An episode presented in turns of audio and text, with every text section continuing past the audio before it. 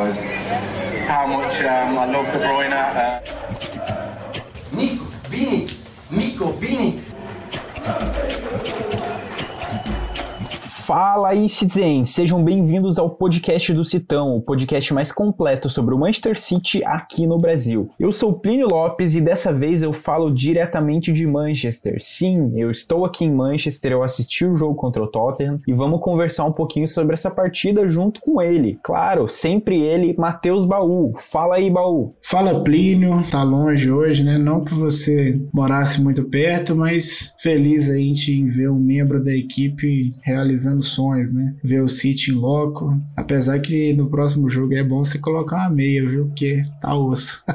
Pô, não fala assim não, Baú, porque eu fui assistir o jogo da Champions lá em Portugal e a gente ganhou por 5 a 0 né? Então não tem como falar que eu sou 100% pé frio. Talvez um pé morno só. Bom, mas é isso aí. Vamos falar sobre essa partida contra o Tottenham. Foi um jogo que deu uma sensação bem estranha na torcida, principalmente na torcida que tava lá no Etihad Stadium. Claro, eu vou ter uma visão do jogo, porque eu tava assistindo lá lá do estádio. Nem cheguei a assistir o jogo inteiro depois aqui para poder comentar. E tem o Baú que assistiu o jogo de casa e vai poder falar um pouquinho mais ali do que dá para ver pela televisão. É isso aí, vamos lá.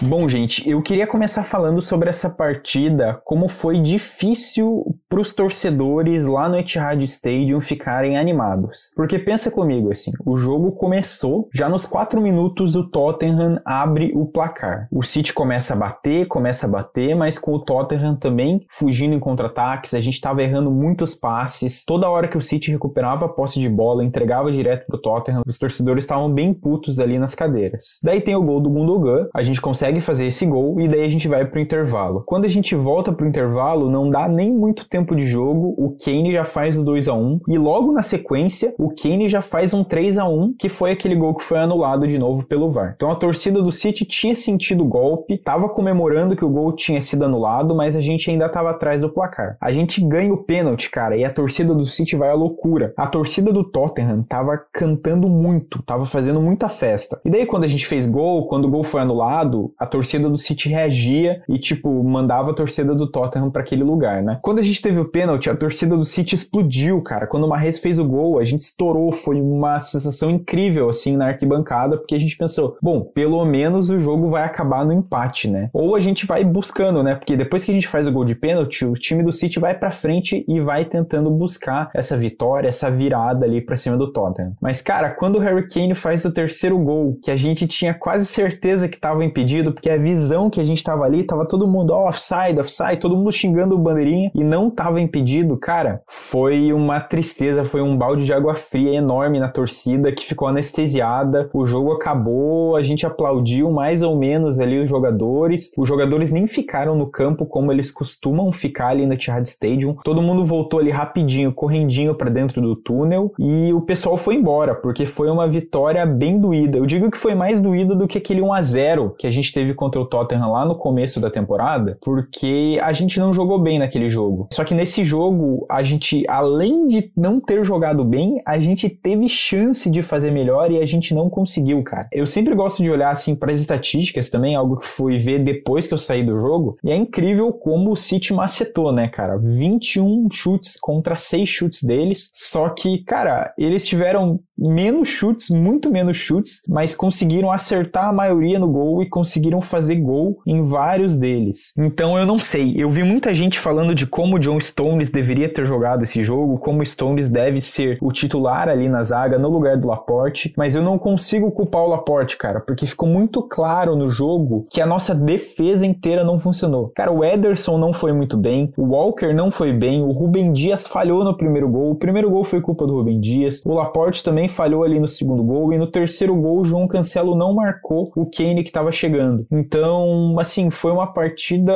muito estranha do Manchester City, foi um completo desastre. É difícil você falar quem jogou bem, quem não jogou bem. O Gundogan fez gol, o Sterling deu aquele chute, o Mahrez fez o gol de pênalti, mas mesmo assim não teve alguém que fez uma partida brilhante. E eu até acho que é por isso que a gente perdeu, porque o Manchester City não conseguiu encontrar aquele futebol que a gente está acostumado de ver o City jogando. É, e a gente deu muito espaço para o Tottenham, né? A gente falou do medo do Son, mas na verdade a gente tem mais medo do Kane, né, nesse jogo, apesar do Son ter deixado o Rubem Dias para trás e ter dado assistência ali pro primeiro gol. Matheus, o que, que você achou do jogo aí? O que, que dá para tirar de lição dessa partida? Pois é, Plínio, foi um jogo típico, né, um jogo típico contra o Tottenham, aquele jogo que tudo dá certo pro Tottenham, tudo que eles tentam dá certo. Eu até tava conversando no grupo ali, no grupo que a gente tem no WhatsApp, o cara tava falando assim, no último gol, né, do Kane, o cara falou assim, na hora que o lançamento foi feito, a gente sabia que ia ser gol. A gente sabia que, o, que alguém ia colocar a bola para dentro, porque infelizmente nos jogos contra o Tottenham é isso, cara, tudo, tudo converge para dar certo para eles, né? O, o Som, ele não fez gol, mas ele deu duas assistências né, na partida. Então, assim, é incrível como que ele, que ele cresce nos jogos contra o City, é impressionante. Em relação ao desempenho individual dos nossos jogadores, né, eu acho que teve muita gente ali que deixou a desejar. Poucos jogadores ali a gente pode falar que teve um, uma boa atuação. Para ser sincero, pegando assim de, de cabeça, assim, eu acho que só o Cancelo que, que salva né, nesse, nesse jogo. É, não gostei de não ter entrado com o Mares também, porque o Mares é um, tá numa fase muito boa. Então, tipo assim, num jogo desse tamanho, né, tem que, infelizmente, tem que usar os melhores jogadores, né? E a gente vem de uma pausa aí, né? Então, assim, não, é, não vejo motivos para para não ter usado o jogador. É aquela coisa, né? O City vem de apesar do que todo mundo tá falando, também eu não vejo terra arrasada, né? Porque assim, toda vez que o City perde, a gente dá uma desesperada, na, não vai, é tipo assim, na tudo tá errado, nada vai dar certo, mas tem quatro, é, quatro meses que o City não perdia um jogo, um jogo grande, entendeu? Um jogo que valesse alguma coisa, né? Então, é, eram 15 jogos de invencibilidade e é aquilo que a gente comentou lá em dezembro. O desempenho que o City tem hoje não é um desempenho normal, assim, de, de, um clube manter, ainda mais no meio da temporada. Então o City fez ali a sua a sua gordura né, de pontos. Provavelmente a diferença de, de para o Liverpool vai cair para 3, né? E aí a gente tem um jogo contra eles no Etihad, mas o Liverpool também vai perder jogos, né? E o City, é, depois quando ele... Sempre assim, o City quando tem uma derrota muito dolorida, parece que os jogadores colocam a cabeça no lugar, o Pepe também revê algumas coisas e, e é aquela coisa, tipo, isso não pode acontecer de novo, e aí o City vai lá e engrena mais 10 jogos de, de sequência entendeu? Então, assim, o, o Liverpool, é, se você pegar aí, principalmente em dezembro, teve vários tropeços e o City é, fez aí a sua vantagem, tal, administrando, né?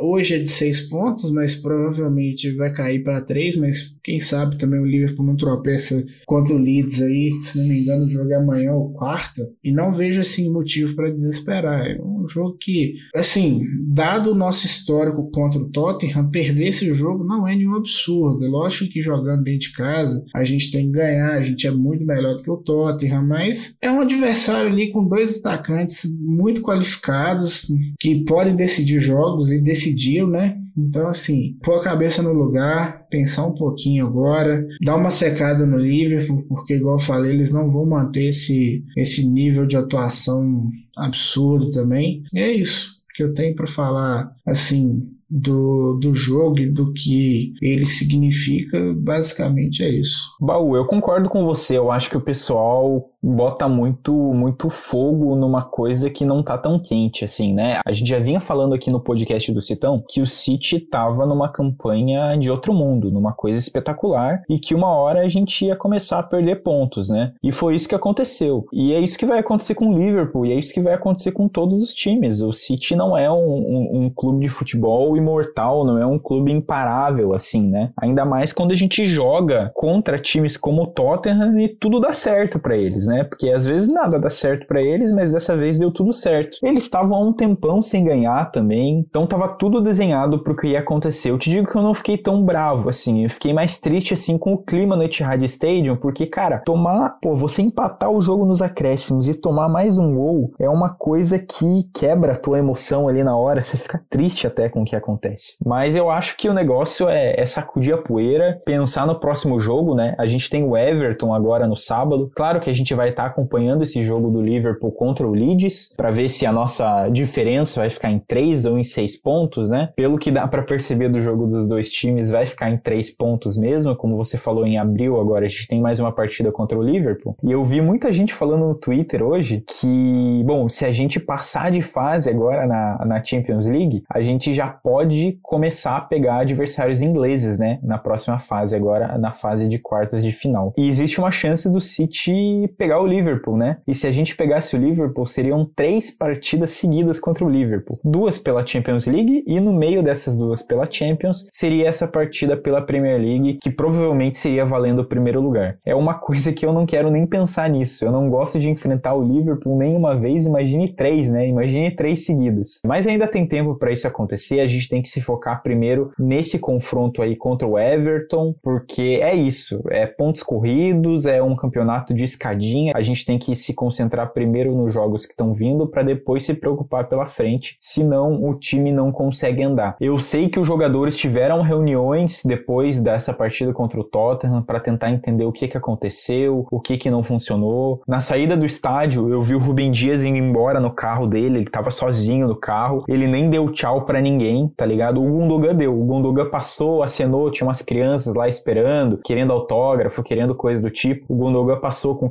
carro, baixou o vidro, acenou para as crianças. O Rubem Dias não, cara, abriu o portão, ele passou com a cara reta de carro, virou e foi embora, tava puto. A gente sabe como o Rubem Dias gosta de ganhar. Então, cara, os jogadores do City sabem o que eles estão fazendo. Eu acho que essa derrota, ou uma derrota, já era esperada para o Manchester City para isso acontecer. Então a gente tem que focar nos próximos jogos. Talvez fazer algumas mudanças, como você falou, uma res podia ter entrado. Eu vi algumas pessoas culpando o próprio Pep Guardiola, porque, cara, uma coisa é, é certa. Quando um jogador é culpado, a gente culpa aquele jogador, mas quando o time inteiro não consegue jogar bem, a culpa é de quem? É do técnico? Talvez, mas eu não consigo botar o Guardiola como totalmente culpado por essa derrota. Eu acho que foi um evento meio extraordinário que, né, como você muito bem resumiu, tudo funcionou pro Tottenham. E quando tudo funciona pro Tottenham, pra gente fica muito mais difícil. Baú, bora falar um pouquinho dessa próxima partida contra o Everton agora? Cara, só para completar aí o que você falou do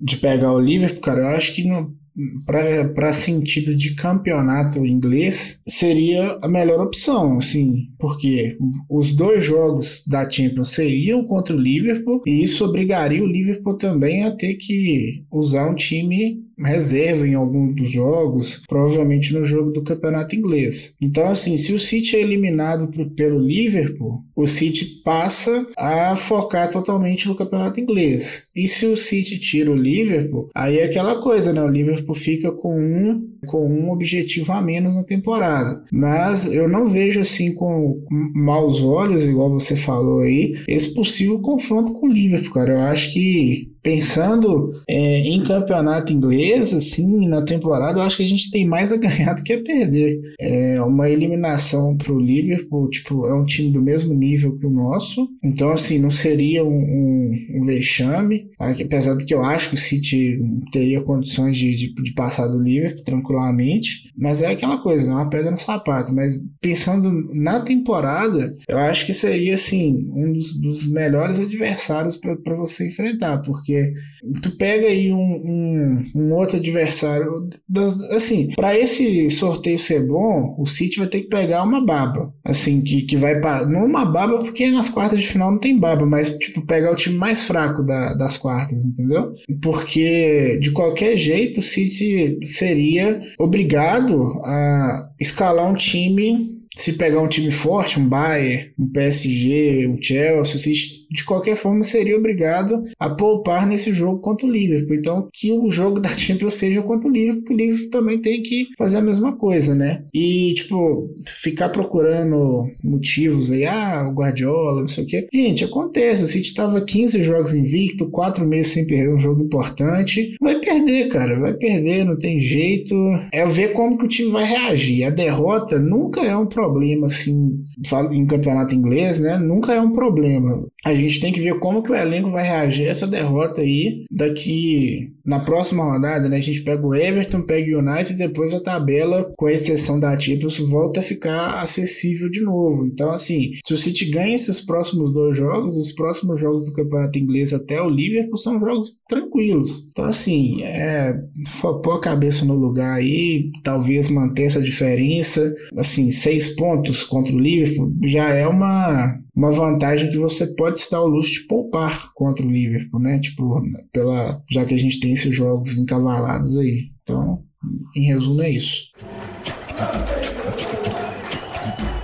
Bom, bora falar dessa partida contra o Everton, então, que eu acho que por enquanto é o jogo mais importante que a gente tem pela frente, vai ser nesse sábado e vai ser fora de casa, lá no Goodison Park, lá em Liverpool. Depois disso, a gente tem um jogo ainda da FA Cup ali no dia 1 contra um time pequeno que provavelmente a gente vai ver uma mistura entre garotos da base e o time titular, porque depois no dia 6, como você bem falou, a gente tem o Manchester United e que vai ser aquele jogo pegado, porque como sempre sempre são os clássicos, né? O derby de Manchester é uma loucura, a gente sabe que mesmo quando o United tá mal, o derby ainda ferve e é difícil para o Manchester City. Mas vamos focar aqui na partida contra o Everton. Olhando um pouquinho assim para como tá o Everton, a forma do Everton, o City tem tudo para ganhar, porque o Everton tá em 16 tá meio que lutando ali contra um possível rebaixamento, né? Porque tá com 22 pontos ali, o Watford, que é o primeiro para ser rebaixado, tá com 18 pontos. Então, o Everton tá correndo risco. Agora eles estão com um novo técnico, né? O Lampard tá ali. Mas mesmo assim, nos últimos cinco jogos foi uma vitória e quatro derrotas pro Everton. É, enquanto isso, o City, né, nos últimos cinco jogos aí teve essa derrota pro Tottenham, três vitórias e um empate. Significa o quê? Que o City vem como favorito, não tem como dizer isso, é favorito absoluto para ganhar essa partida contra um Everton, um Everton que tá totalmente sem criatividade, um Everton que tá mal nessa temporada então, assim, eu não consigo prever nada que seja diferente de uma vitória do Manchester City e uma vitória um pouco mais tranquila, porque a gente vai ter essa semana inteira aí de recuperação da partida contra o Tottenham, vai ter tempo para os jogadores estudarem o que, que deu errado, o que, que deu certo, o que, que deu errado, o que, que eles vão poder mudar ali contra o Everton. Então, tô apostando numa vitória fácil, nem tenho muito que analisar nessa partida. É, acho que vai ser um jogo tranquilo para o City esfriar a cabeça e já pensar nas próximas partidas depois disso. E além disso que você falou, né, do Everton ser um adversário mais acessível, tem um tabu em jogo aí, né? O Everton não ganha do City desde 2016. A gente comentou isso no, no podcast do primeiro turno, né? Que não tem nem empate, cara. É, são desde 2016 o City ganhou todos os jogos, né? Então, assim, é realmente um, um número bem interessante, assim, se você avaliar, né? Porque o Everton é um time tradicional, já teve elencos bem interessantes aí. Esse elenco do, do Everton não é ruim. Infelizmente é aquela coisa, né? Você começa a temporada errada, troca técnico, então você acaba comprometendo. Né? Não acho que o Everton vai cair, mas também acho que o City tem que ganhar esse jogo e tem que ganhar bem, cara. Assim, ainda que o City entrasse com um time com Cole Palmer, é, não um time todo reserva, mas, por exemplo, poupar o De Bruyne, poupar o, o Mares, o Sterling, enfim, jogar com a Ake na zaga, por exemplo, ou de lateral, enfim. É um jogo que o City, mesmo com um time bem mexido aí, deveria ganhar, né? Então, mas eu acredito que pela semana livre o City vai acabar fazendo um uma escalação completa contra o Everton, né? E é isso, cara. Não tem muito acrescentado o que você falou. Eu espero uma vitória, a reabilitação vai ser muito importante aí pro City, né? Pra, pra moral do elenco. Tipo assim, tipo, ganha bem do Everton fora de casa e aí os caras já começam a pensar, pô, a gente realmente é bom e vamos buscar esse, esse troféu aí, não vamos deixar esse troféu escapar. Pô, Matheus, a gente falou aí sobre Cole Palmer, falou sobre McAtee, falou sobre esses jogadores. Tem uma estatística que me chamou bastante atenção que eu vi essa semana. O Manchester City colocou 28 diferentes jogadores para jogar as partidas das ligas domésticas aqui, né, Premier League, FA Cup, nos últimos 365 dias. Isso significa que um ano para trás só 28 jogadores diferentes jogaram. Esse é o segundo menor número usado por um time que está nas cinco maiores ligas da Europa. Significa o quê? Que a gente está com um elenco limitado, isso é verdade. É, se a gente olha ali para Liverpool, Manchester United, esse número sobe para 30 e poucos jogadores e mostra o quanto o elenco do Manchester City está curto. Mas mesmo com um elenco curto, a gente tá batendo de frente, batendo de frente não, tá melhor que esses outros times. Significa o quê? Que precisa ter um elenco tão grande? Não, mas a gente teve a sorte de não precisar se preocupar tanto com lesões agora, pelo menos, né? A gente teve, claro, Phil Foden afastado, a gente teve De Bruyne afastado, a gente teve vários jogadores que ficaram machucados, Rodri, Covid, esse tipo de coisa. E quando a gente ficou com esses jogadores fora, a gente teve uma dificuldade, uma dificuldade grandinha, né? Eu acho que esse é o menor número de jogadores disponíveis que o Manchester City tem faz um tempo, né? Porque a gente se livrou agora do Ferran Torres, mandou ele para Barcelona, a gente perdeu o Mendy, são dois jogadores aí já. A gente tem alguns jogadores que estão machucados agora, tipo o Cole Palmer e o Gabriel Jesus. Então a gente tá com esse elenco um pouco restrito e que exige um pouco de criatividade do Guardiola. Mas, cara, mesmo assim, independente do número de jogadores, o City continua sendo um dos times mais competitivos que existem, se não o mais competitivo que existe na Europa agora. E eu acho que não é motivo é, de espanto ou não é motivo de alarde, igual as pessoas estavam falando, principalmente no Twitter aqui, falando que a gente precisa contratar mais, que o Guardiola não sabe gerir elenco. Eu acho que não é bem por aí, eu acho que a gente tem jogadores suficientes para fazer as funções que a gente precisa. Claro que um atacante, eu sempre falo, um atacante vai vir, isso, a gente não precisa ficar pedindo. Quando o City ganha, a gente fala que dá para jogar com falso 9 perfeito. Quando o City perde, a primeira coisa que falam é que precisa de um atacante. Então a gente sabe que não é nenhuma coisa nem outra, um atacante vai vir provavelmente nessa próxima temporada, mas é interessante notar como o elenco do Manchester City é menor do que desses outros times. Bom, Matheus, eu queria só falar mais uma coisinha aqui antes da gente encerrar esse episódio do podcast do Citão. É, nesse domingo eu tive a oportunidade de assistir um jogo da Premier League 2 do Manchester City. Então eu vi o McAtee, eu vi o Lavia, eu vi o Mbete jogando, eu vi o Delap jogando, até consegui tirar uma foto com o Delap ali no final do jogo. E cara, me chamou muito a atenção o jogo do McAtee. Ele é muito participativo. É, ele ainda não conseguiu mostrar isso jogando com o time principal do City, porque eu acho que sempre que ele é colocado em campo, ele não joga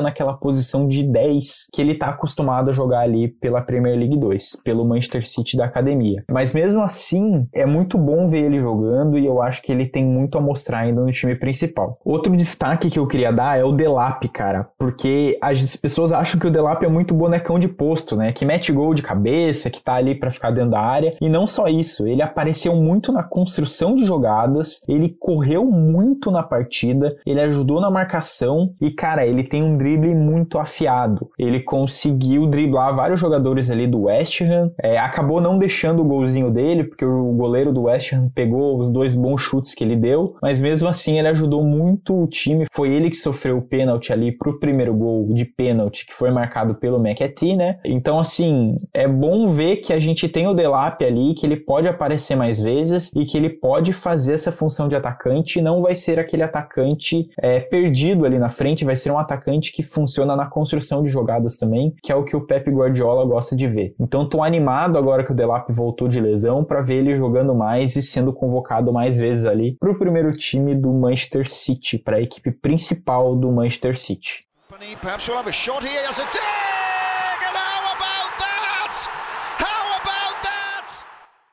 Bom, gente, é isso aí. O podcast do Citão fica por aqui. A gente volta depois do jogo do Everton. O podcast do Citão é uma produção da Icarus Produtora e do Manchester City da Depressão. A direção geral e a produção são feitas por Plínio Lopes. A edição, finalização e mixagem são feitas por João Rain. A divulgação é de Matheus Eleutério e a identidade visual é de Thiago Henrique. Bombaú, muito obrigado por dividir suas opiniões, suas previsões e suas análises com a gente aqui. Te vejo numa próxima. Valeu, Plínio, tamo junto. Obrigado, audiência aqui. Enquanto você tava falando, eu fui conferir as plays aí do último episódio. A gente vem mantendo aí um público bem fiel aí e é o que anima a gente a continuar gravando, né? Levar o projeto pra frente. É isso aí, galera. Tamo junto e até a próxima. É isso aí, vai City!